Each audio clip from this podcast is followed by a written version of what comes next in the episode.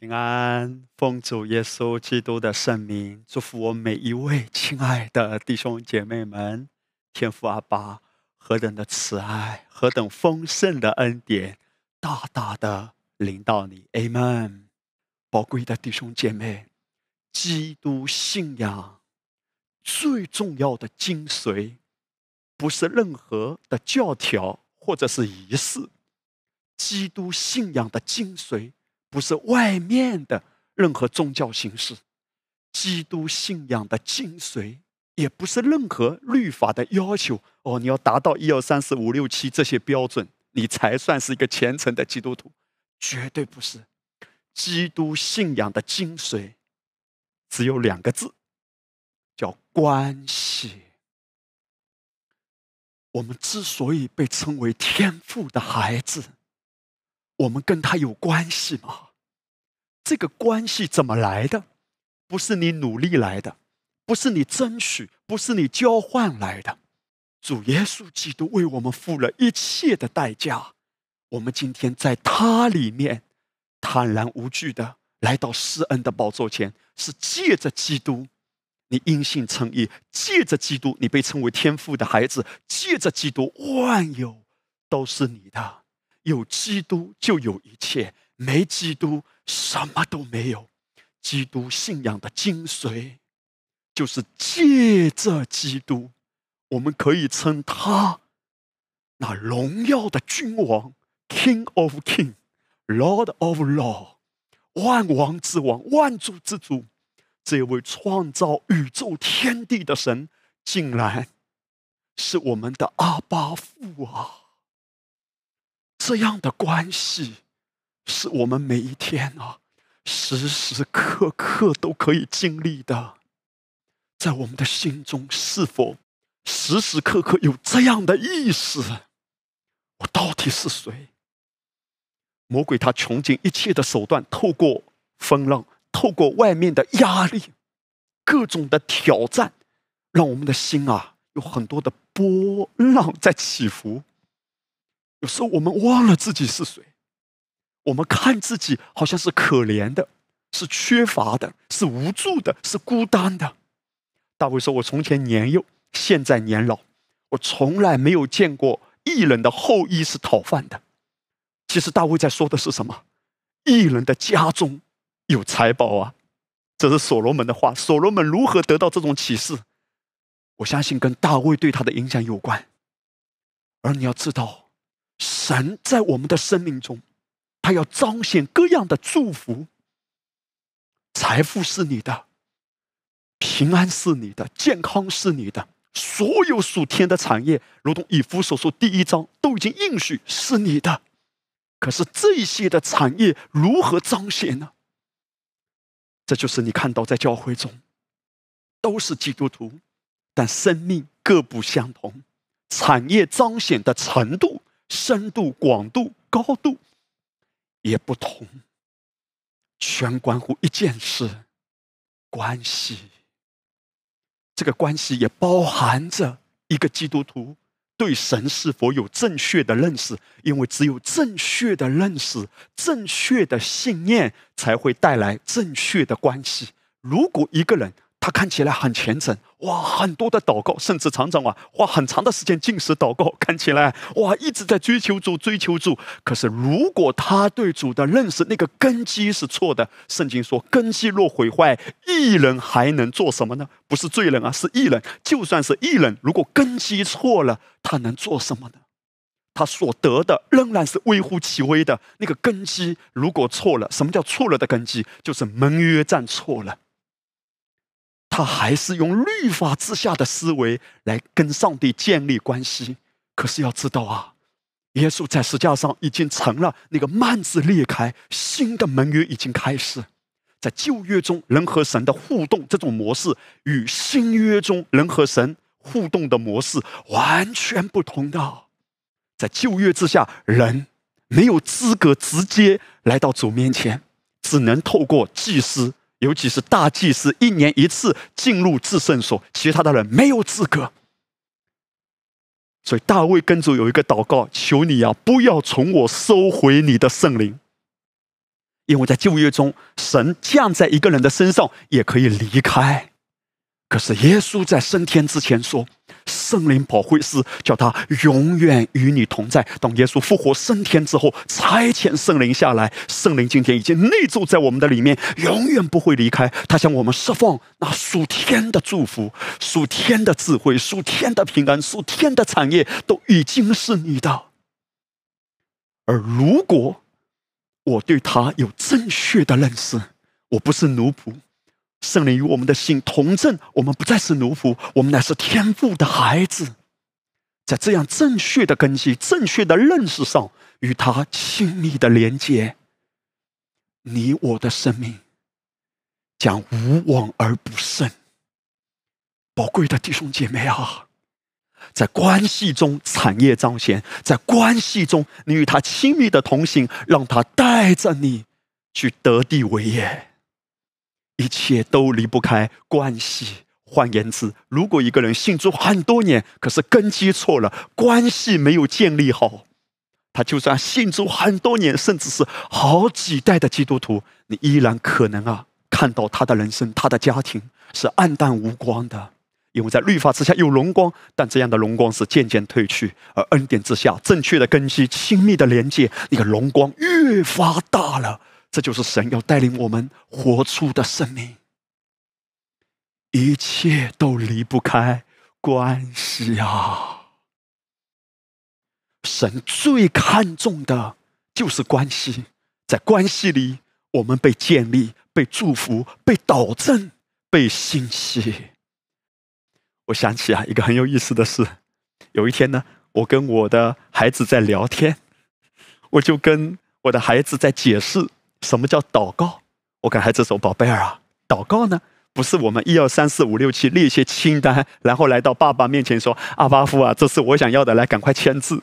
’祷告是什么呢？祷告就是享受他，享受他的爱，享受他的笑脸，帮助着我们贴近他的胸膛，就是天堂。哈利路亚。”所以我跟他讲，祷告就是与主亲密的连接，与主亲密的相交。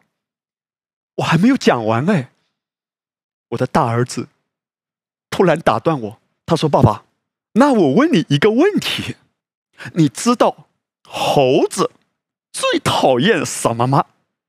你知道吗？”我跟他讲祷告，他跟我讲猴子，哈哈哈哈哈！哈利路亚。他就问我猴子最讨厌什么？我说我一下子想不出来。他说：“答，猴子最讨厌两条平行线。”我就很奇怪，猴子为什么讨厌两条平行线啊？因为他说，两条平行线永远都不可能相交，所以猴子最讨厌两条平行线。因为我跟他讲祷告。就是与主相交啊！结果他让我大开眼界了一下，哈利路亚！然后他又问我第二个问题，他说：“爸爸，那你知道，在一个盘子里有一块三分熟的牛排和一个两分熟的鸡蛋，他们在同一个盘子里，可是为什么彼此不说话呢？”我说：“牛排和鸡蛋本来就不会说话呀。”他说：“错。”这是故事，本来他们是能说话的，那为什么现在他们不能说话？一块三分熟的牛排和两分熟的鸡蛋为什么不说话呢？我说我也不知道，我只知道耶稣基督病他定十字架，其他都不知道。他说我告诉你答案，因为他们都不熟。哈利路亚！我告诉你啊，那一天我跟他们谈完之后，本来啊，我还想带领他们。好好来亲近主，认识祷告的真理。可是聊完之后呢，好像神透过他们的口在对我说话。哎，我想起孩子他对我说的，在同一个盘子里，他们却不说话，因为不熟。宝贵的弟兄姐妹，今天圣灵在哪里？圣经谈到，我们的身体是圣灵的殿。他就在我们的里面，可是你跟他熟不熟呢？几分熟啊？两分熟还是三分熟，或者八分熟？哈利路亚！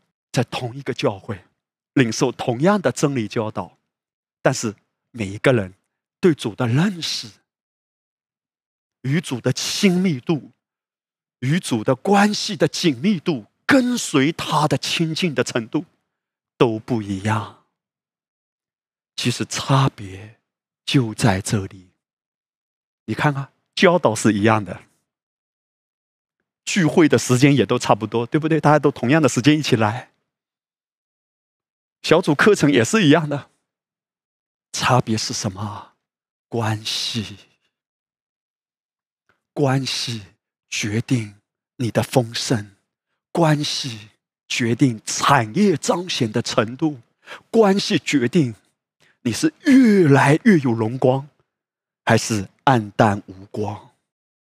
其实风浪来到的时候，不顺利的环境来到的时候，是最能够显明一个人内在生命的时候。他让我们认识到：我真的信主吗？我真的认识他吗？他在我的里面真的是居首位、掌王权吗？他真的是我的主吗？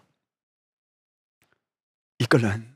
越认识他，越亲近他，越连接他，不知不觉的，风浪来的时候，既会有波动，但越快的会恢复平静。但无论今天你的生命光景如何，都不要定罪。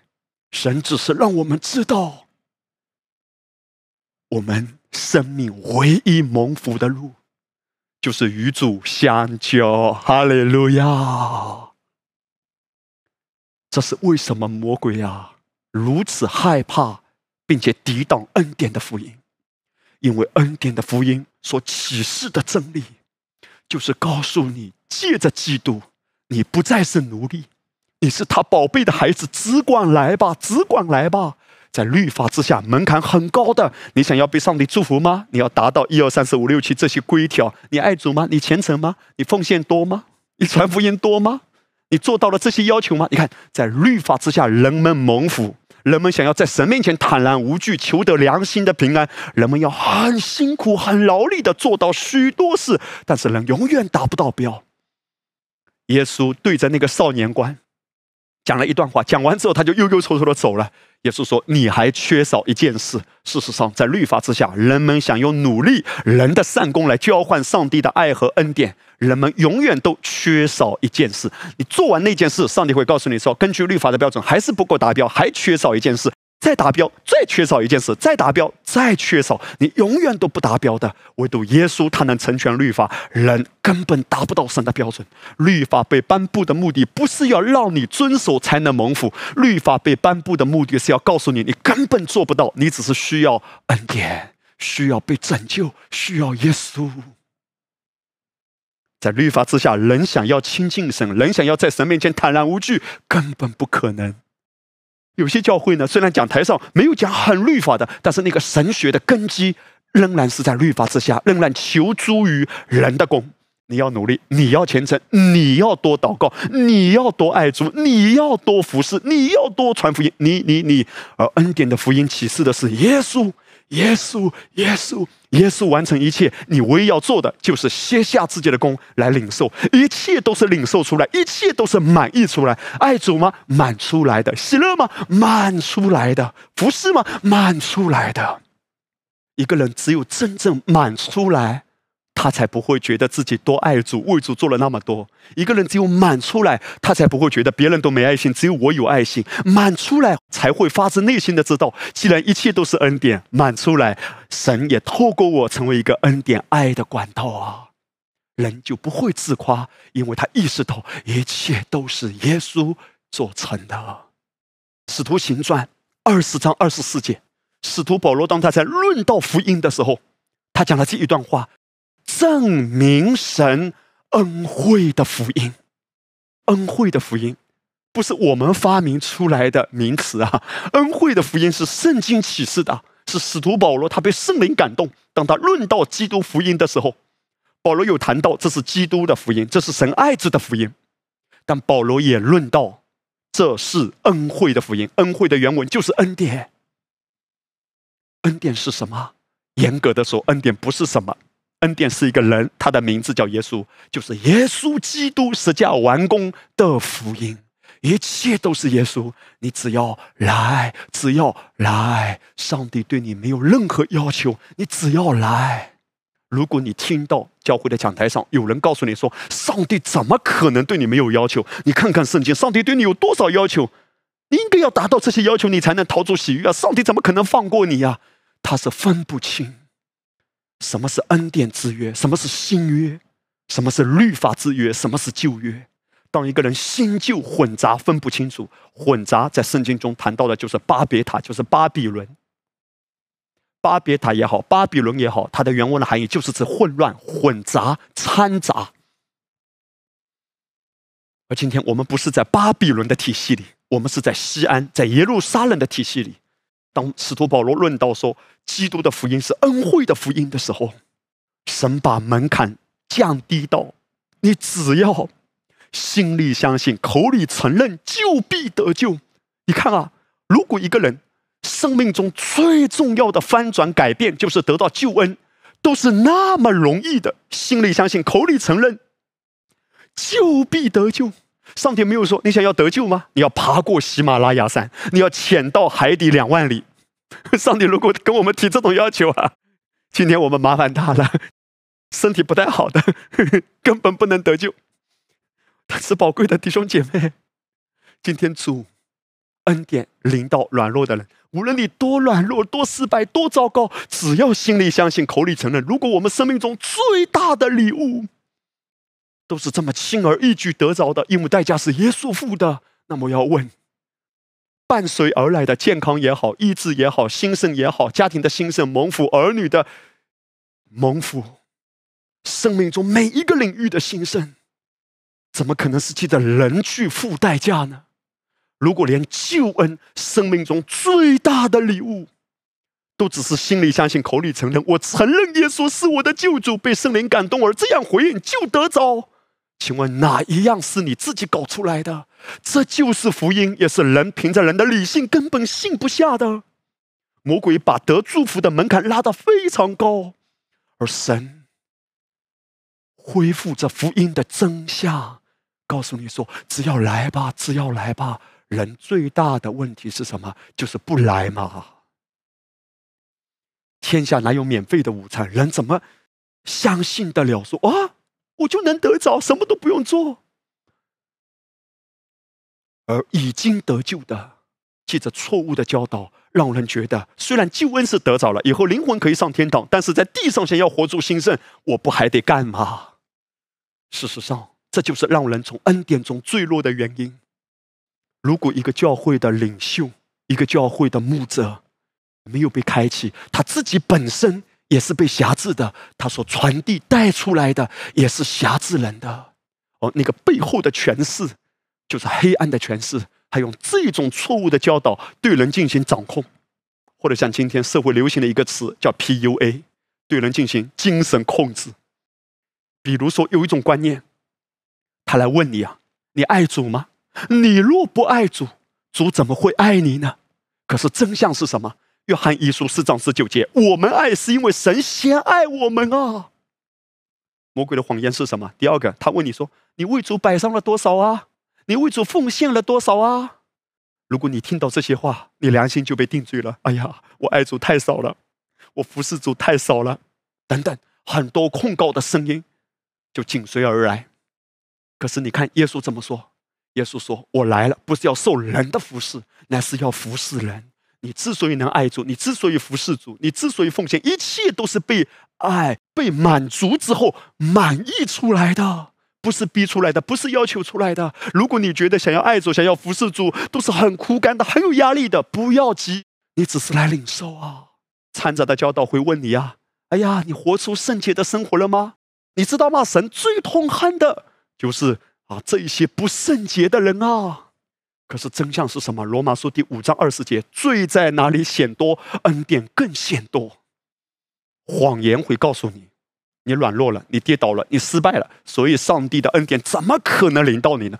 你却不知道，在你最软弱的时候，就是神的恩典要倾倒最多的时候。只要你的思维转变，说主，这就是我最软弱的部分，这就是我最软弱的一个礼拜，这就是我最软弱的一个时期，是你的恩典最多的，我领受。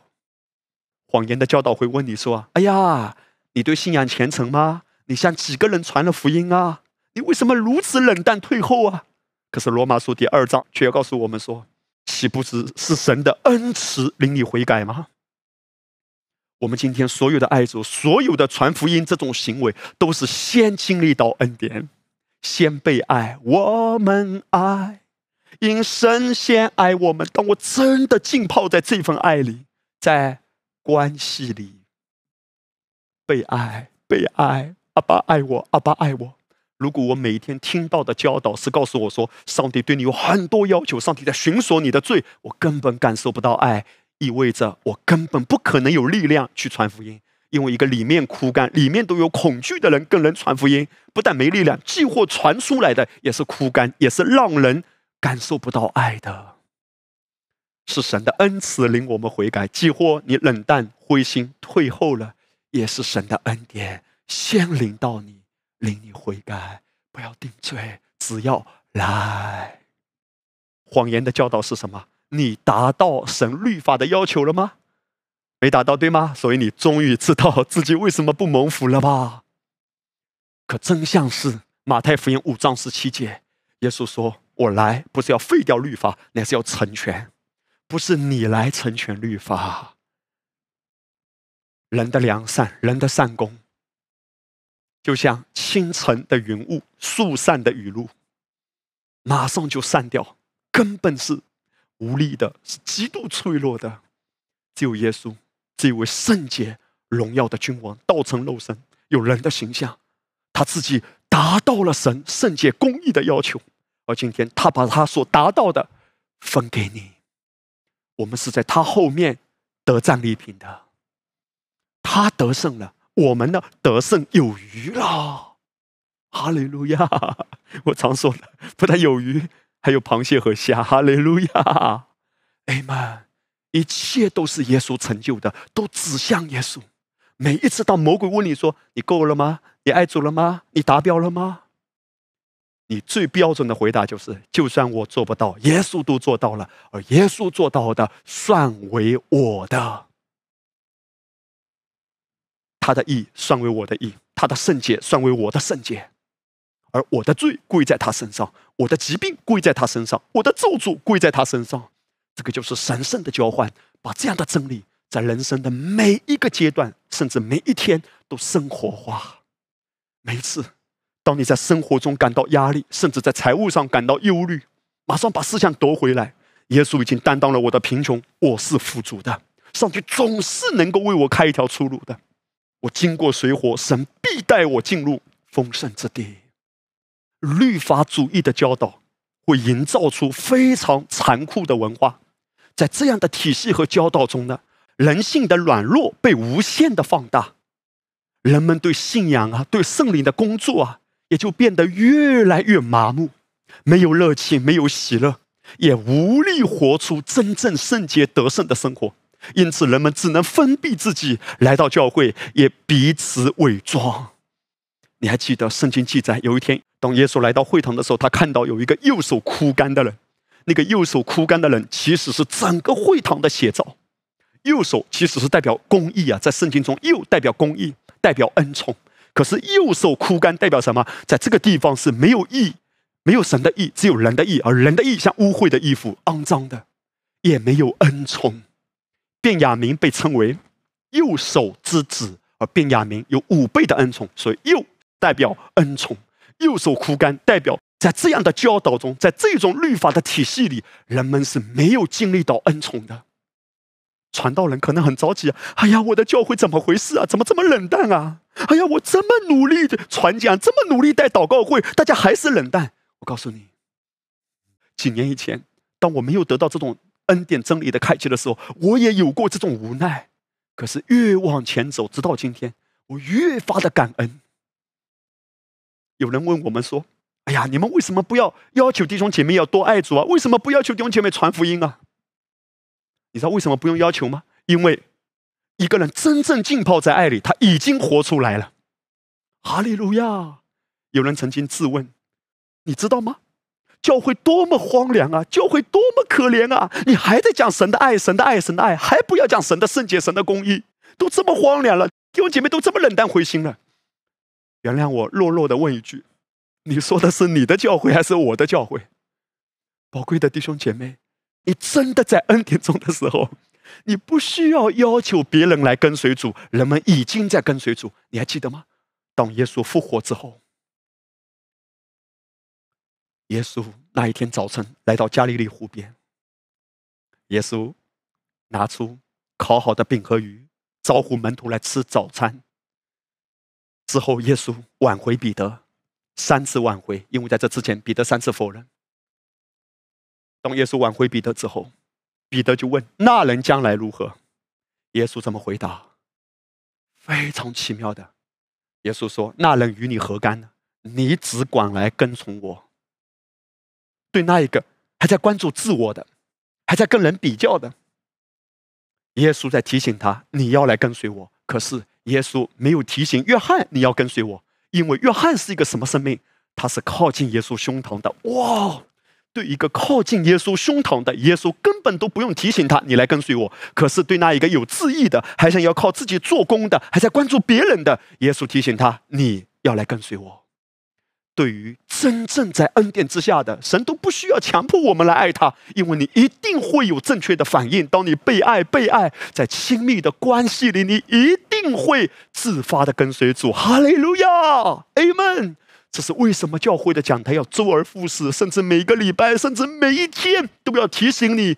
耶稣爱你啊，他对你没有要求啊！不要再自义自怜，不要再自卑，不要再自责。当然，连这些话也不是要求你，只是真理的教导，向我们显明，神对你是没有任何要求的。你只管在你正确的身份上来回应他对你的呼唤，贴近他的胸膛，你会情不自禁的爱主。会情不自禁的服侍主，会情不自禁的奉献，会情不自禁的跟人分享福音，会情不自禁都不用逼的，不用要求的，一切都是被爱之后的果子。我不是说有一些真理的教导不需要提醒，比如说彼此相爱，真理的教导当然可以提醒，可是都急不来的。我也不是说弟兄姐妹传不传福音无所谓了，不传福音诚然是好事，可是这急不来的，都是被爱。一步一步满意出来。我刚才谈到彼此相爱也是如此啊，弟兄姐妹，彼此相爱是非常重要的，因为这是让黑门的甘露降在西安山，而在那里有耶和华所命定的福彰显。当我们彼此相爱的时候，哇，恩上加恩，荣上加荣。但如果你听到这些话，你很有压力，就不要急。我要跟大家谈到第一方面呢。就是我们如何活出得胜圣洁的生活，如何结出美善的果子呢？在这之前，我跟弟兄姐妹有分享过罗马书第七章。罗马书第七章一个很重要的真理，神向我们揭开，就是我们今天在基督里要像律法死，像基督活。如果一个人在新约中却依然与律法发生亲密的关系，还记得吗？我们之前讲过一篇信息，当一个人。他已经在新约中了。基督是我们的现任丈夫，而律法呢是前任哎。律法是公义的，是圣洁的，可是律法无法使你变得公义和圣洁。律法对你只有要求。当人在这样的模式，在这样的盟约中，人的结果就是被咒诅。而今天借着基督的救赎，我们今天已经归在现任丈夫的名下。你看，每次当我们受洗的时候。我们总是说奉父子圣灵的名为你施洗。从今天开始，你要归到基督的名下。基督是谁？根据罗马书第七章，基督是我们的现任丈夫。罗马书第七章第四节啊，保罗在这里说：“我的弟兄们，这样说来，你们借着基督的身体，在律法上也是死了，叫你们归于别人，就是归于那种死里复活的，叫我们。”结果子给神，使徒保罗在罗马书第七章讲到非常重要的这个真理哎，我们不是一方面要讨主的喜悦，另一个方面还要跟律法勾肩搭背，否则的话，这就是犯属灵的奸淫。要跟律法发生亲密的关系，就是律法问你呀：你达标了吗？爱主了吗？啊，你是不是啊？又懒惰啦，又冷淡退后啦，又没有好好服侍啦，又没有好好爱主啦，又没有好好祷告啦。律法先生是非常苛刻的，律法对你提出一百万个要求，但是他没有办法给你力量。律法像一面镜子。你照镜子的时候，你只会看到自己。哎呀，这里有一根菜，对不对？啊，脸上这里有一颗痣，但镜子无法帮助你解决，镜子无法伸出一只手来帮助你挪开牙齿上的一根菜，或者脸上的某一个痘痘。镜子告诉你你有什么问题，但镜子无法帮你解决这个问题。所以，一个人啊，如果在基督里想要逃出喜悦，又跟律法勾肩搭背，每一天还是看到自己这个也不够，那个也不够，醒来的时候啊。感觉到的是一种压力，一种缺乏，因为律法的思维总是缺乏，总是忧虑，总是不够，不够，不够。因为她没有看到现任丈夫对她的爱，她只看到前任丈夫对她的要求。所以，就算是信主醒来的时候，还是心事重重。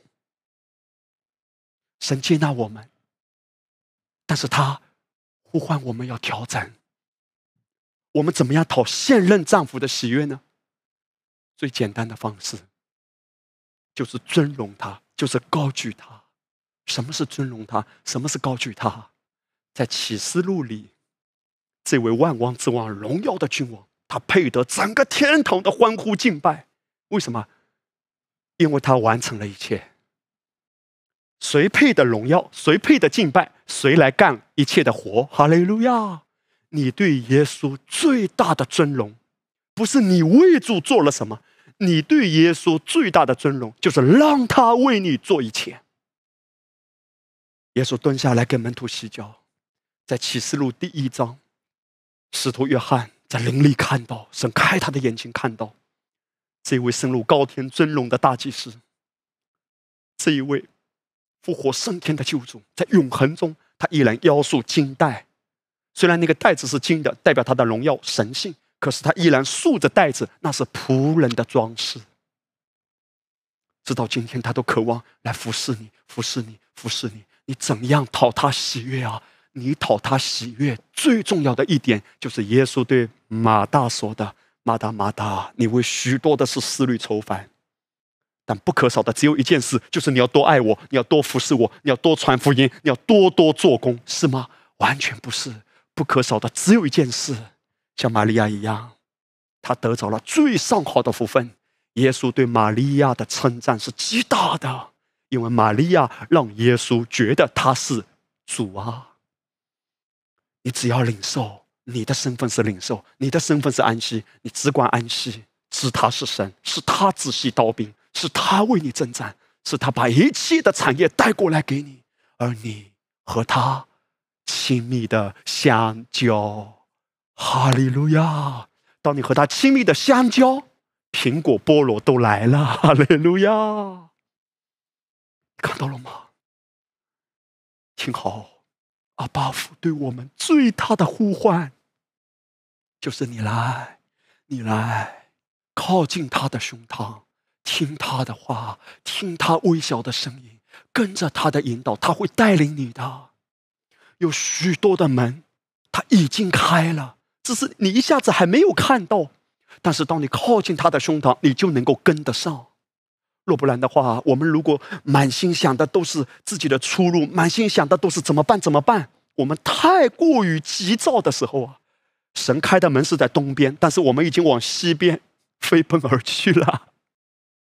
弟兄姐妹，不可少的只有一件事，对耶稣来说，他最被尊荣的，就是你。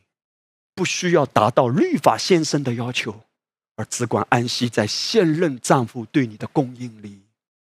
今天许多信徒啊，对律法被颁布的目的有很大的误解。他们认为，你教导向律法死，向基督活，就是在教人们放荡随意生活。事实上啊，神从来没有让人靠律法称义和成圣。神颁布律法最重要的目的是显露出人的罪，让人在律法中绝望，进而转向基督无条件的爱啊！罗马书三章二十节，因为律法本是叫人知罪。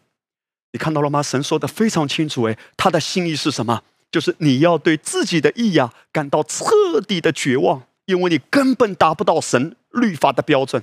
所以我们要对基督的义以及他为你成就的充满盼望，并感恩领受。宝贵的弟兄姐妹，不断的因着福音的真相向你揭开，而把思想夺回来。我不在律法之下，我不需要达标才被爱，我不需要达标才被上帝祝福。其实所谓的达标啊，是永远无止境的，因为你达到了一个标准，还有第二个标准。换句话说，请听好，你每天早上醒来的时候，要提醒自己：阿巴父现在正用笑脸看着我，他对我没有任何要求，他对我太丰盛的爱呀！我们怎么说都说不完的，主的恩典是何等的丰盛、长阔高深的爱。判断一个人是真的在恩典之下，还是在律法之下，很明显的一件事情，就是看你醒来的时候。今天你一醒来，睁开眼睛，或者还没有睁开眼睛，你意识到什么？意识到的是，阿巴夫正用笑脸帮助我。虽然我有很多的挑战，很多的压力，可是阿巴夫，我知道你就是爱我，恩典是够用的。无论前面有多少的艰难困苦，你恩典绝对够用，大过我的需要。嘿，这是恩典的思维。如果我们每一天一醒来的时候，马上意识到，哎呀，今天这个困难没解决，那个问题没解决，家里还有这件事情，我的孩子还有这个问题，哇，前面还有。这个麻烦事情要去处理，哇，真的感觉压力好大啊！没有先感受到爱，没有先感受到供应，只感觉到要求、要求、要求，然后觉得哎呀，家里的压力已经很大了，服饰还有一个烂摊子没有处理，这个人要等着我去探访，那件事情要等着我去关心。你看到了没有？在律法之下，人们意识到的都是压力、困难、缺乏。宝贵的弟兄姐妹，如何向律法使？向基督活呢？神向我们发出一个深切的呼唤：来，靠近他的胸膛，聆听他的话语。因为连你不意识到缺乏，你不意识到问题，你不关注魔鬼设置的这些的风浪，你不去想那些东西，都是恩典啊。都是你因着领受，不断的吃进来，吃进来主的话，到一个地步，你会情不自禁的转到主那里去，越来越容易。就算魔鬼把你的思维拉过去，吸引过去，你马上转回来，因为你已经培养出与神的连接。我们今天跟主的回应是什么？主啊，拉我一把。我现在就开始学习，照着我们每个人不同的程度，你现在就开始学习，不断的把思想夺回来。就像科目斯常常说的，生命中最重要的卫生，是要保持思维的卫生。哎，我感觉自己今天情绪不对劲了，马上夺回来。我感觉自己刚才讲话的语气不对劲了，马上夺回来。不是定罪哦，是我意识到我是被爱的。弟兄姐妹，这种操练啊。是非常有必要的，在你一生的道路中，你兴盛的程度，你活得怎么样，全关乎你和主的关系，对不对？而这个关系是需要培养的。这个关系不是在律法中合主的关系，来到主面前的祷告。哦，你是阿拉法、欧米伽，你是圣洁的、威严的，不是的，弟兄姐妹。罗马书第七章所谈到的。他是我们现任的丈夫啊！当我们真的贴近他的心，借着亲密的连接，你自然而然就能够结果子了。所以这种关系是需要培养的。如何培养？就是一次一次让圣灵帮助我们。我们跟主说：“主啊，你提醒我，你光照我，你带我。”一个妻子哈，你感觉到你丈夫讲的一些话，你心中有点烦躁了，有点不舒服了，马上把思想夺回来。阿爸，你爱我，你也爱我的丈夫。你看，一个做妻子的，如果在和丈夫这种互动中啊，他不断的把思想夺回来，不要容许自己的思想陷入到愤怒、忧虑、焦急，然后呢，进一步就变成对他的控告、定罪、指责，把思想夺回来，一次一次这种操练，就算你的配偶让你失望，但你靠着恩典哎，你会活出怎样？你竟然对他喜乐、微笑，还要讲安慰的话、鼓励的话。也许他都有点不适应，你了解吗？可是，在不知不觉中，神透过你把他的心得回了。这就是思维的卫生，这种关系是需要培养的。有时候啊，我们可能迟钝了、麻木了，我们明明啊已经里面很堵了，但是就这么低吧，爱咋咋地吧，刚硬就刚硬吧，你看懂吗？在这种状态里啊。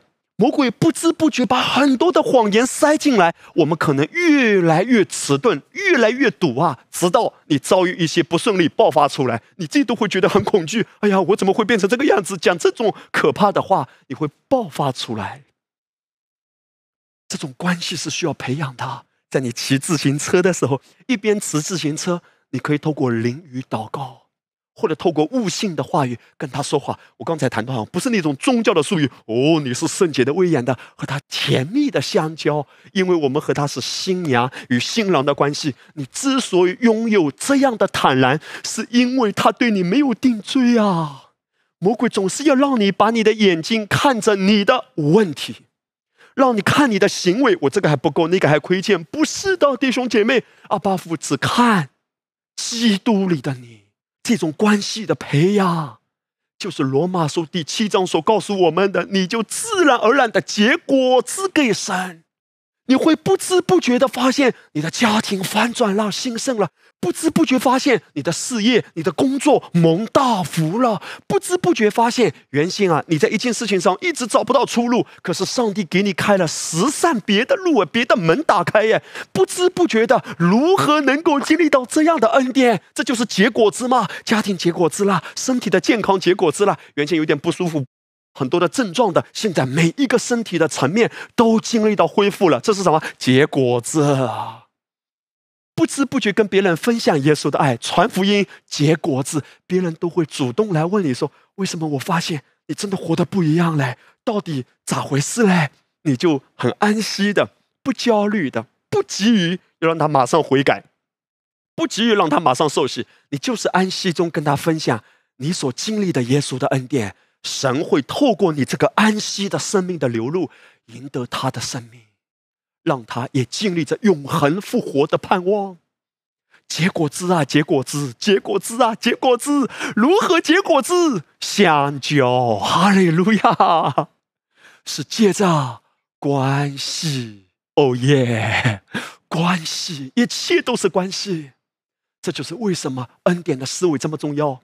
因为律法的思维是你不够，你不够。如果一个人啊，一看到你说你做的好吗？够吗？爱主吗？够不够啊？你跟这样的人，你永远无法和他建立亲密的关系，因为他总是向你索取，总是控告你，总是看到你这个不够，那个不行。你永远无法与这样的人建立亲密的关系的，对不对？你看到他，你都觉得有压力，很恐惧，一次一次被打击。但阿巴夫不是这样看你的。这是为什么魔鬼这么抵挡恩典的福音？因为恩典的福音一针见血的刺刺破他的谎言，把真实的主的心向你显明。阿巴夫看到你，只有爱你啊！如果他照着你的行为对待你，谁能站立得住啊？可是他不是照着你的行为，他是照着你的身份来接纳你。在这样的真理认知中。他呼唤你来呀，来呀，靠近他，亲近他，享受他。一醒来的就是阿爸，我知道你要爱我，你喜欢我，喜欢的不得了啊！哈利路亚，应该这种动作，你喜欢我不得了啊！哈利路亚。一醒来的时候，阿爸，我知道，哎呀，虽然我家里这个人也对我说狠话，教会中那个人也没看好我，在公司里吧，别人也。随随便便的对待我，哎呀，那个人吧，也对我讲了让我的心拔凉拔凉的话。可是，哈利路亚，你的眼睛亮起来。可是，你爱我，你爱我，你爱我，你爱我。你看啊，如果一个人早晨一醒来，在恩典的思维中，马上先想到阿爸，你爱我，你爱我，你爱我。今年过节不送礼。送礼就送，阿爸爱我，哈利路亚。可想而知，当他踏出门的时候，走进地铁，坐上公交车，身边的人都觉得有点怪怪的。这个人怎么啊坐在我旁边，看着我就笑，看着司机就笑。下车的时候看到所有的人都笑，在等公交车的时候看到旁边的人都在笑。你情不自禁的，因为你看到时时刻刻有个聚光灯照在你身上，就是阿巴夫恩宠的聚光灯。你的右手不再苦干，你的右手是强壮的，而且他教导你的手能够征战。大卫说的，他教导我的手能征战，教导我的右手能开弓。什么意思？你的生命满有恩宠，并且将恩宠带出去。一切都跟什么有关？跟思维的卫生和主的关系。在正确的根基上经历它。阿巴父今天就是向你发出这样的邀请：来啊，快来啊！什么都跟他说，什么都跟他倾诉。这就是罗马书第七章说的：当我们在这样的思维和关系中，你不知不觉在每一个方面都结果子。魔鬼从你的身上可以偷窃一样东西，但上帝会让你结果子，补还十倍，补还五十倍。为这个缘故，你越来越轻松。在你的生命中，所有能失去的都不是最重要的，因为最重要的是永远不会失去的。而当你关注那最重要的，不是关注那不重要的，那最重要的连接、亲密的关系中，会带出所有你曾经失去的。提多书二章十一节，因为神救众人的恩典已经显明出来了，教训我们除去不敬虔的心和世俗的情欲，在今世自守公义、敬虔度日。有人曾经质疑说：“哎呀，你们就是开口闭口讲恩典恩典啊，怎么老是讲恩典啊？”其实啊，这句话背后隐藏的是一个非常可怕的思维。因为他不知道，我们为什么开口闭口讲恩典、恩典、恩典呢？他不知道的是，恩典不是一个教导，恩典不是一样东西，恩典不是某一种神学思想，恩典是有位格的，恩典是一个人啊！我们开口闭口讲恩典、恩典，因为恩典不是什么，恩典是谁？恩典就是耶稣啊！当我们讲这是恩典的福音，其实就是讲这是基督的福音。教会怎么老是讲恩典呢？教会怎么老是讲耶稣呢？如果教会不讲耶稣，教会讲什么？教会难道老是在高举魔鬼啊？圣经清楚的告诉我们，神救众人的恩典已经显明出来。恩典如何显明出来？恩典是借着道成肉身，以人的形象显明出来的。以弗所书一章七节，圣经说：“我们借着爱子的血得蒙救赎，过犯得以赦免，乃是照他丰富的恩典。”所以你看到了吗？圣经说啊，我们是借这个人嘛，这位是谁？神的爱子得蒙救赎。所以提多书二章十一节说啊，因为神救众人的恩典，这恩典是谁呀？就是。这爱子，这爱子显明出来了，道成了肉身，住在我们中间，充充满满的有恩典有真理。哇，这意味着什么？意味着不是你主动，是他主动，他主动来找你，他主动来呼唤你，他主动来爱你。我们呢？今天是被动的，主动是先被动的，永远是他先爱我们的，我们爱，因为他先爱我们。而我们被动之后呢？我们愿意主动的靠近他的胸膛。那么今天他已经在我们的里面了，对不对？我们已经跟他合为一了。那这一位恩典做什么工作？提多书二章十二节，他在我们的里面呢，教训我们。除去不敬虔的心和世俗的情欲，在今世自守公义、敬虔度日。这一位恩典的本体，在他每一个孩子们的身上做的奇妙的工作，就是教训我们。谁教训？是你教训，还是恩典教训？是教会的牧师要强迫、要虔诚啊、要虔诚啊、要虔诚啊，还是耶稣亲自来教导？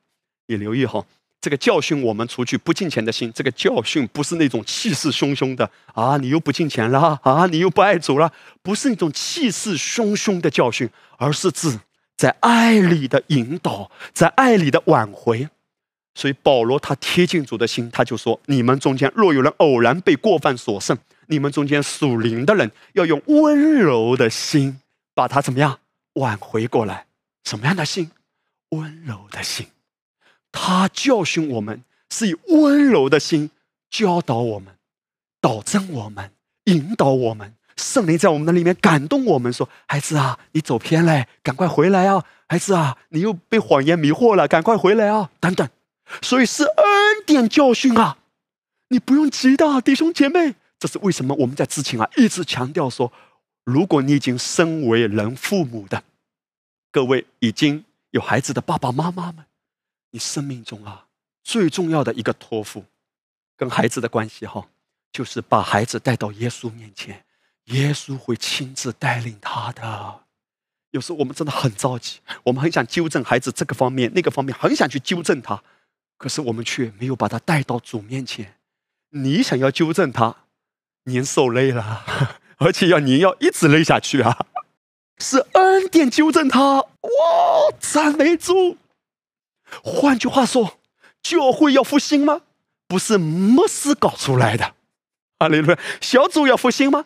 不是小组长弄出来的，是恩典会亲自教导，而牧羊领袖一个牧者要做的工作是什么？自己先经历这一位恩典的教导，被恩典充满，被温柔的爱引导、纠正、导正，然后照着主对我们的爱，把人带到基督面前。你看，这就是保罗说的嘛？我们在人的生命中扮演什么角色啊？就是把人带到基督面前，把基督的爱丰丰富富的基督爱的真理传讲给人。所以我们帮助人与基督发生亲密的相交，赞美主。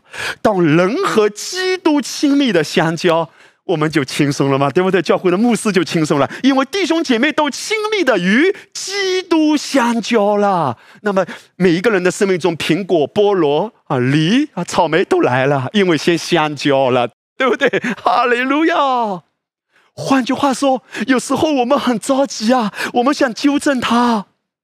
哎呀，这个人怎么这么说话呢？啊，说的话咋这么没文化，脾气这么暴呢？所以我们好想纠正他，却没有把他带到基督的爱里。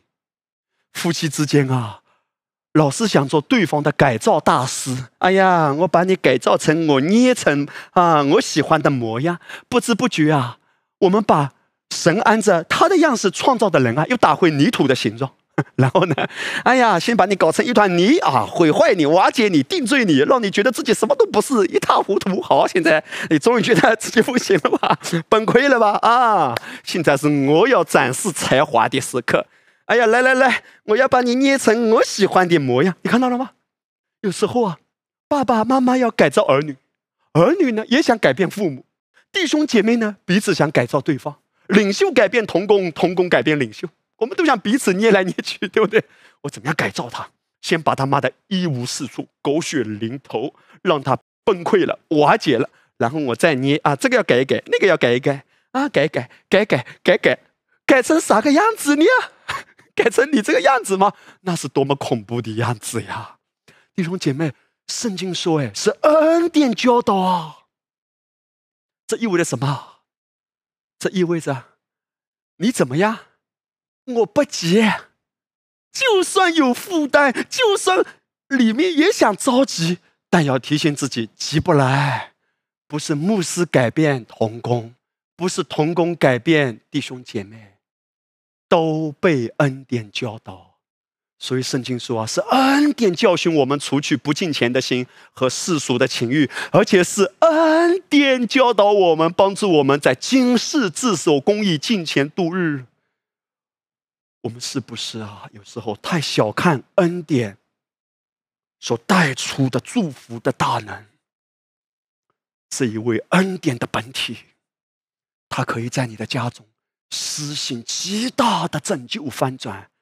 当你自己先和主亲密的连接，并且带出爱的话，不是定罪的，让你的家人对耶稣都没有恐惧，都觉得耶稣好好哎，这位耶稣真的好好哎，让我的妈妈变成了这么美的妈妈，这位耶稣好好哎，让我的爸爸变成了这么棒的爸爸。你的孩子一定也会被耶稣吸引，然后让耶稣在孩子的生命中居首位，然后这一位恩典的本体也会亲自教导你的儿女，急不来的。我们所有的牧羊领袖、龙须牧师，鼓励所有的牧羊领袖同工们，我们都把心卸下来。来到主面前说：“主啊，最重要的是我自己到底活得怎么样呢？我们活出的生命的状态是不是真的让人羡慕？你如果自己活得心事重重、暗淡无光，总是在查罪，这个不够，那个童工不行，这个人又不像话。如果我们领袖们啊，自己活的都是这个样子，人家根本看不到恩典到底有多好。”当你自己被主的爱和恩典充满，然后也把人带到这位恩典的面前，让人和恩典的本体发生亲密的关系，恩典会亲自介入教会每一个弟兄姐妹的家庭的生活中、职场中，会引导他在职场中做正确的选择，引导他在谈恋爱的时候做出正确的选择，会引导他。最重要的是把基督揭示开来。耶稣爱你呀，耶稣爱你呀，也不只是嘴巴讲，是活出这样的生命，让别人看到耶稣是真的。四面受敌，你不被困住；心里作难，你不致死亡；遭逼迫，你不被丢弃；打倒了，你不致死亡。你总是靠着主的恩典，因为与他亲密的相交，而活出喜乐满怀、容光焕发、平安如江河的生命的状态。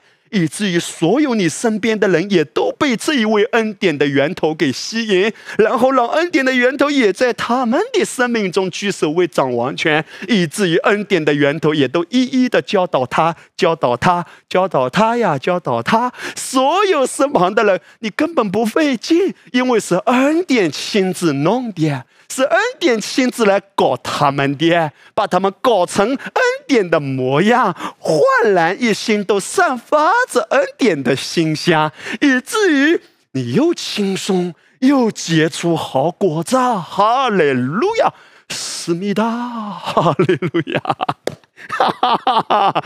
是恩典搞的，是恩典弄的，不是俺们干的。哈利路亚，这是恩典的征战。让恩典来吧，恩典亲自教导我的儿子，恩典亲自教导我的家人，恩典亲自教导我自己。换句话说，如果你想帮助人，你永远绕不过的一关，就是你自己和主的关系到底怎么样。就在去年哎，我和师母。不是一对夫妻，哇，他们两个都很坦诚哎。后来分享出来，都是服侍同工，在弟兄姐妹面前满口都是属灵的话。回到家，丈夫在摔东西，妻子用绝食来抗议，然后告诉别人说在进食祷告，其实就是告诉丈夫我饿死自己，看你怎么样。哇，两个人的关系到这种程度啊！但是感谢主。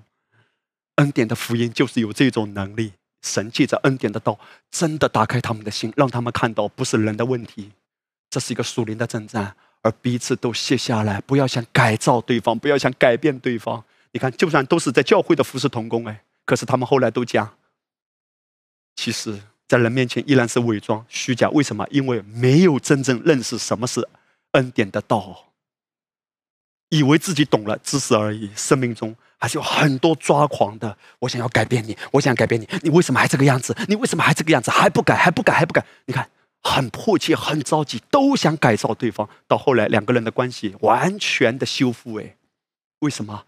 因为意识到不是我搞的，不是我改的。主啊，我也改不了自己，我也改不了别人，容许你来介入吧。宝贵的弟兄姐妹，神向我们揭示这些真理，在告诉我们什么？你生命中最重要的只有一件事：享受他的爱。主啊，我什么都做不好，我什么都做不了，不是自卑哈，而是意识到我需要恩典。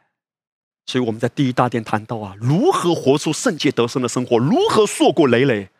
答案就是与恩典亲密的连接，给他空间，让他说话，让他运行，让他带领。跟主说：“主，我把主权交给你，你来吧，主啊，你怎么带我怎么跟，你怎么说我怎么听。你已经有聆听神话语的能力，你已经有聆听神微小声音的能力。不要被魔鬼骗了，魔鬼说你永远听不到神的声音的，你永远不会有什么好容意象的，你永远不会的谎言。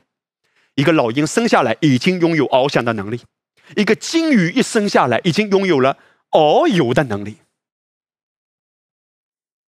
你。”在基督里一重生，已经拥有了聆听阿巴父微小声音的能力，聆听圣灵的带领的能力。接下来我要跟大家谈到的第二大点，就是神啊，他知道你的下一步怎么走是最好的，而我们呢，只要靠近他的胸膛，他会把你带进下一步，而且他知道。你人生整个蓝图怎么样活是最好的？有时候我们凭着人的经验和理性，我们觉得，嗯，A B C D E F G，我选 G 啊，那个答案是最好的，那个方向是最好的。神比你更知道。约翰福音第五章十九节，耶稣讲一句话，耶稣说：“只凭着自己不能做什么，唯有看见父所做的，子才能做。父所做的事。”子也照样做。耶稣在说什么？我看到父的心，我就跟上。这意味着我不要行义过分。弟兄姐妹，记得这一点至关重要。父不做的，我不要行义过分，我不要做；父要带领的，我紧紧的跟上，一步一个脚印，跟着他。你知道什么叫做恩典的思维？恩典的思维就是，我不要去面对不属于我的征战，我不要去打一场不是我要去打的那个征战。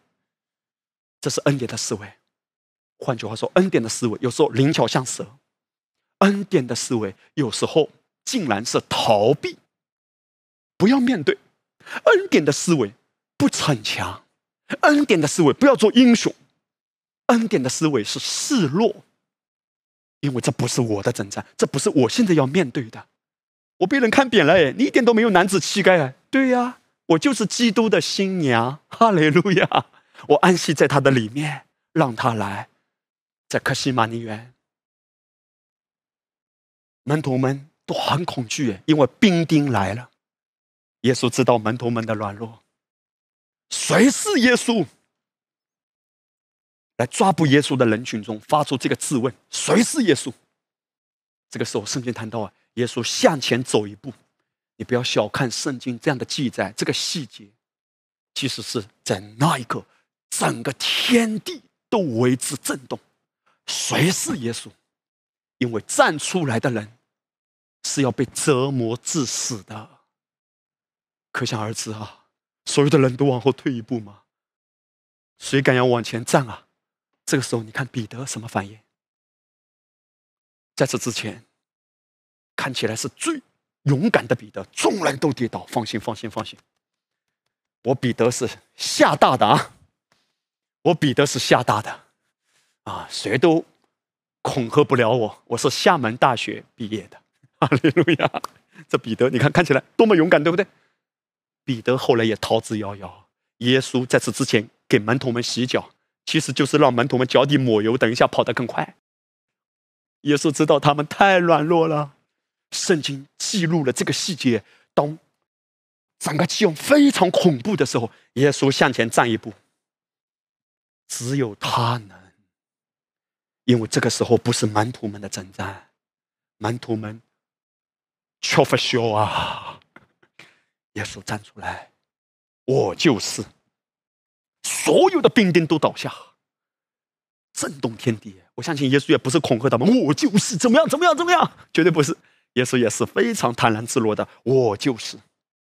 所有本来想要抓捕他的人都倒下。圣经说，因为他们被平安的能力给震慑。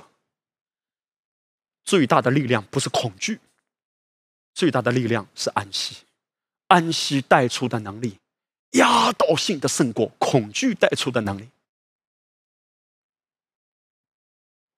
贵的弟兄姐妹，今天你我里面有这位平安的君王内住在生命中。可是，我们不是耶稣，我们不是要像他一样做救主。你不是任何人的救世主。耶稣说：“父叫我做的，我就做；父没有叫我做的，我不做。”保罗他抓到这个精髓。这一位使徒保罗，他也是非常勇敢的，不是吗？每一次当他跟人传讲恩惠福音的时候，虽然有很多的逼迫，他总是竭力的照着神放在他心中的感动，把真理传讲清楚明白。甚至他写信给加拉太的教会。毫不客气的讲一段话：如果有人跟我传的福音不同，他就应当被咒诅。哇，保罗，你怎么有那么大的底气，勇敢的讲这些话？保罗也谈到啊，当他传讲恩惠福音的时候，有很多的人抵挡他、讨厌他，可是他不在乎，因为保罗说：“我要得人的心呢，还是要得神的心呢？我岂是仍旧讨人的喜悦吗？我若仍旧讨人的喜悦，我就不是基督的仆人了。”保罗勇敢吗？非常勇敢。但保罗也不是什么征战都去战。我们来看一个圣经的例子，《使徒行传》第九章，圣经记载啊，保罗和大马士革的门徒同住了些日子，就在各会堂里宣传耶稣，说他是神的儿子。凡听见的人都惊奇，说在耶路撒冷残害、求告证明的，不是这人吗？并且他到这里来，特要捆绑他们。带到祭司长那里，但扫罗却越发有能力驳倒住大马士革的犹太人，证明耶稣是基督。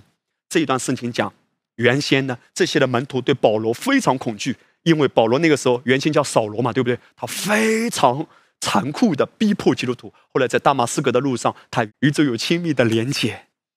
从此之后，扫罗改名为保罗。虽然很多人那个时候。对他有很大的误解，但他非常勇敢的。这个时候哈，他是很勇敢的，证明耶稣是基督，传讲恩惠的福音。可是保罗一直都是往前冲的吗？不尽然。到二十三节，圣经说过了好些日子，犹太人商议要杀扫罗。为什么呢？因为扫罗所传讲的福音，极大的揭露了他们的虚伪。也伤害了他们的利益嘛？但他们的计谋啊，被扫罗知道了。他们有昼夜在城门守候，要杀他。所以你看到当时的情况是非常危险。他们已经没有准备跟扫罗争辩了，因为他们知道，如果按照真理讲，他们根本讲不过。所以他们就用恶毒的手段要杀害扫罗。这个时候，扫罗的反应是什么？扫罗有没有说 “Come on，放马过来”？有没有？完全不是哎，圣经说他的门徒就在夜间用筐子把他从城墙上追下去了。当保罗身旁的一些弟兄姐妹同工们知道这件事情之后，保罗做的一个反应是什么？三十六计，走为上计。弟兄姐妹，你可以想象一下，这是一幅什么场景吗？保罗啊，被放在筐子里，然后他知道那些门啊都有。人潜伏在那里，准备要暗杀嘛，所以没有地方逃。当时那个危险的程度简直是要命的。可是保罗身旁的弟兄姐妹，他们就做了一个选择，他们把保罗装在一个筐子里，然后呢从城墙上追下去。你可以想象这是一幅什么场景吗？这一位躲在筐子里的扫罗，是教会历史上最伟大的使徒，满有恩高，而且手被毒蛇咬。那一天。死掉的是那条蛇，而不是保罗，毫发无伤。然后用这一只被毒蛇咬过的手去按病人，病人都得着医治。这一位行神迹的，这一位竟然拿着自己身上的一个手帕放在病人身上。连手帕都可以传递恩高，这是为什么？今天当我们谈到五谷、新酒和油的时候，我们相信，当我们奉耶稣的名祷告分别之后，这不是自然之物，而是超自然之物。因为连手帕都可以承载神的恩高，物质界当它真的被神恩高的时候，也可以带出神奇妙作为的。我们不是迷信这些东西，我们是谈到神的恩高可以透过这些的媒介显明在人的身上，很奇妙的，可想而知。保罗。论他的博学，论他的才能，论他的口才，无可辩驳的。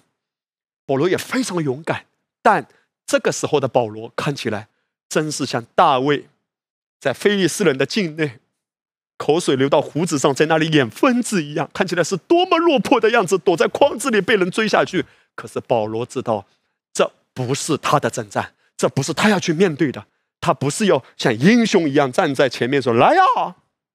不。只有耶稣能，你不能。不是每一个征战都是你要去面对，有一些的事情，我们反而要迂回；有一些的时候，我们反而是要往后退。哈利路亚！一个真正跟着圣灵的人，知道什么时候该进，什么时候该退。退不是一种懦弱，退是因为神要这样带领。因为他的能力只在人的软弱上显得完全。你表现的太刚强，你表现的太强势，恩典无用武之地。因为你都能干了，不需要耶稣了吗？反而是你的软弱吸引神的恩典。你往后退一步，耶稣亲自接手大能的运行，在你的家里不就是如此吗？不是什么话你都要说赢的，因为家不是讲道理把对方讲赢的地方。家是讲爱的地方。明明你有理，但是你愿意往后退一步。弟兄姐妹，我用耶稣在克西马尼园往前走一步，而保罗在城墙上追下来，意思就是保罗往后退一步。这个对比在告诉我们，只有耶稣才要出来为你征战，而我们自己很多的时候是要往后退一步，不要争辩，不要征战，让耶稣往前站一步。今天。你在职场上，在跟生意有关联的人上，可能发生一些争执，你好想往前站一步，你要跟他斗，你要跟他争。我绝对不是说你故意让自己损失，别人怎么占你便宜随便随便，不是这个意思，而是说有一些的时候，你要容许让别人占便宜，让他觉得他赢了。可是，你不是输的那一方。很奇妙的弟兄姐妹，因为人的眼光看来，对方赢了你就输了，错。对方赢了，暂时赢；你赢了，长久的赢。哈利路亚！你先往后退一步，你宁愿吃亏，宁可让步，听凭主怒，宁可让步，让主来。时候未到，什么都不要论断，只等主来。他要造出暗中的隐情，显明人心的意念。这是使徒保罗说的。只等主来，现在主还没有来，你不要说，你不要论断，你不要给那个人下结论。你怎么知道他是败子呢？他可能是麦子啊，他会被主得着的。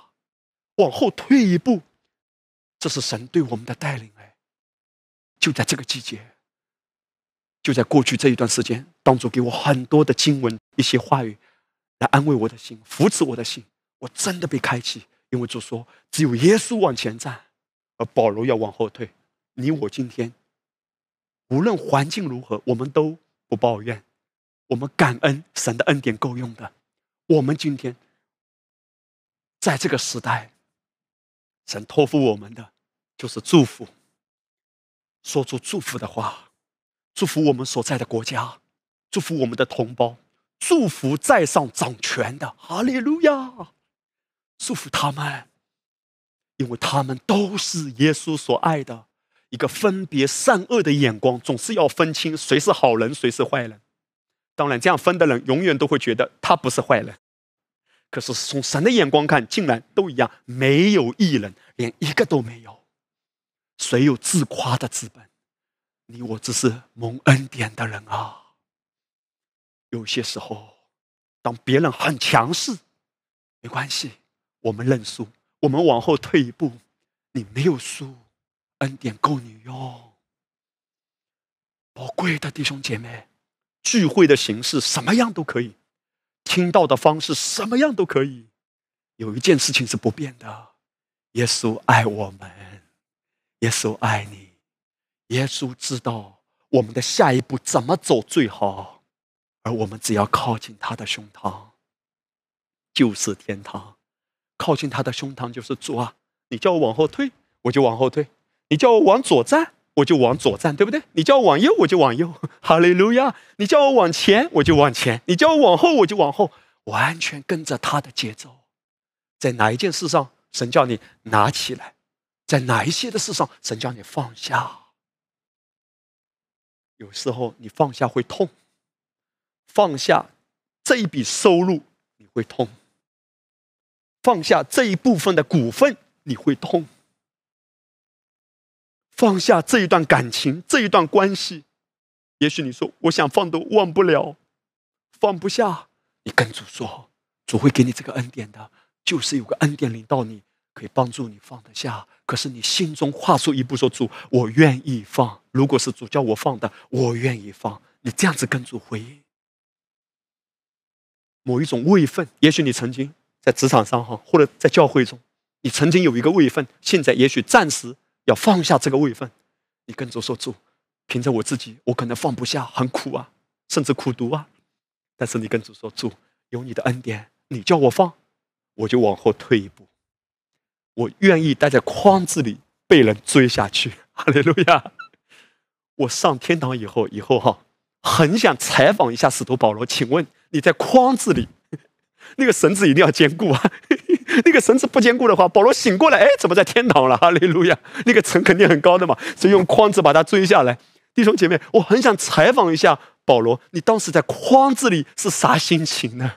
在那个逼仄的筐子里，弟兄姐妹，当保罗从筐子里站出来的时候，他是什么情绪呢？他会不会把头发甩一甩？我还是一条好汉。或者他举起手说：“主，我需要恩典，我无法靠自己逞强。耶稣爱我，恩典够我用。你往后退一步，看起来是认输，看起来是示弱，看起来是放开了，少了，损失了，没了。主说，你反而腾出来，更专注于他。主啊，你是我的帮助，你是我的供应。神已经为你开了一条非常不可思议的路。”他知道你的下一步该怎么走，而我们的态度会决定我们是否能经历下一步。他要带你经历的丰盛之地。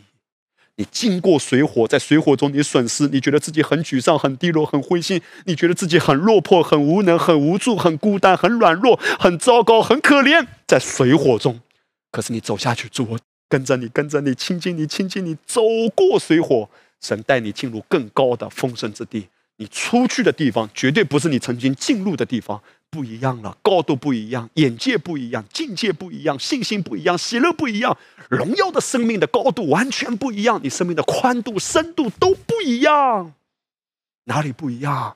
因为有耶稣，里面不一样，外面也开始不一样。他知道你的下一步怎么走最好。我们如何跟上呢？靠近他的胸膛。爸爸，你告诉我，我要做什么选择？你感动我，你引导我。走路的时候，坐车的时候，游泳的时候，哈利路亚！告诉我，你的旨意是什么？哈利路亚！我曾经带着孩子游泳的时候，我一边游泳，我心里一边在呼求主啊，主啊，主啊！结果一个不小心，啊不，哇哇，凉凉的东西，哇！一边游泳。一边呼救主啊，我需要你，心里呼求他。弟兄姐妹，在那个阶段哈，因为发生了一些事情，我里面啊，觉得连一秒钟都不能没有耶稣啊，我太需要你了，主啊！弟兄姐妹，时时刻刻哎，在开车的时候，在去菜市场买菜的时候，阿利路亚！请问这个小青菜多少钱一斤？心里说：“耶稣，我需要你。”呀，嘞路亚。请问萝卜怎么卖？耶稣，我需要你。当然，我不是说你要把这个变成宗教化，你也去买青菜的时候也要说：“主啊，我需要你。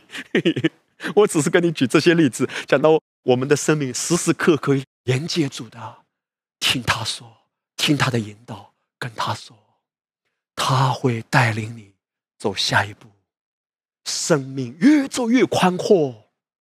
因为你跟他相交，哈利路亚！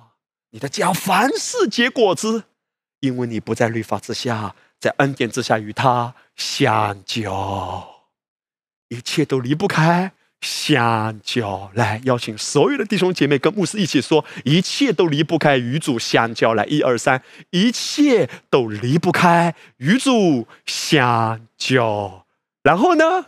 苹果也来，萝卜也来，菠萝也来，梨也来，火龙果也来，荔枝也来，凡事都来，好事情都来，都来，因为这是果子。果子怎么来的？透过关系，主会带着你一个正确的选择到下一个正确的选择，一个正确的方向到下一个正确的方向。该放就放，该跟就跟。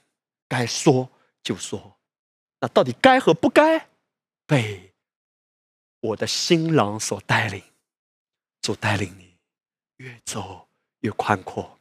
记得每天醒来，每天晚上躺在床上的时候，聆听他，跟他说话，不是宗教术语，是心里话，啥都唠啊！哈利路亚，大大的祝福你，越发喜乐，健康。蒙福，Amen。我们一起来唱下面这首诗歌。也是乱的那样飞，道路在旷野无路之处，虽未看见你已看顾，你为我开。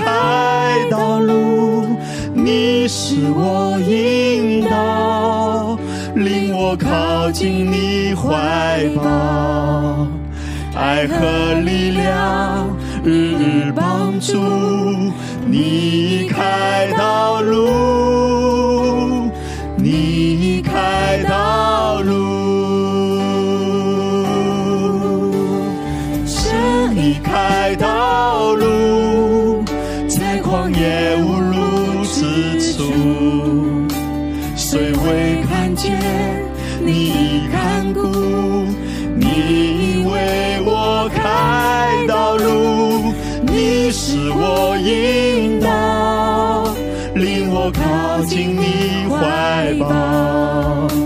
爱和力量日帮助你开道路。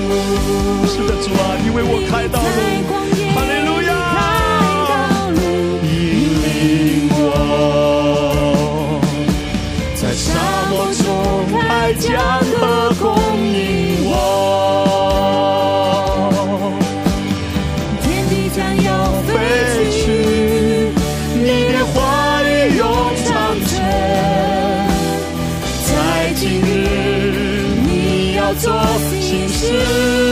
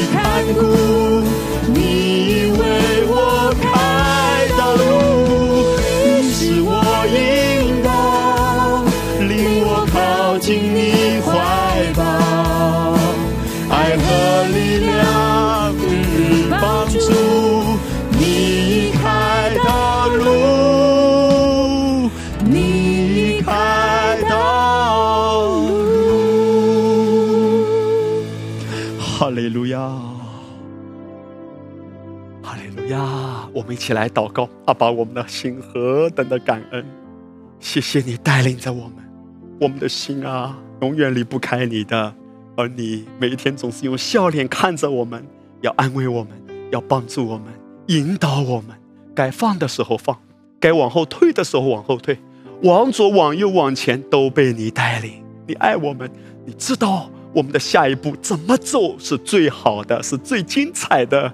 主啊，人的努力，人的用力都无法使人达到真正蒙福的高度，唯有你是我们随时的帮助啊！我们跟着你，靠近你的胸膛。谢谢主爱我们，我们领受再领受，聆听再聆听，感恩祷告，奉耶稣得胜的名啊，阿门。大大的祝福你，阿门。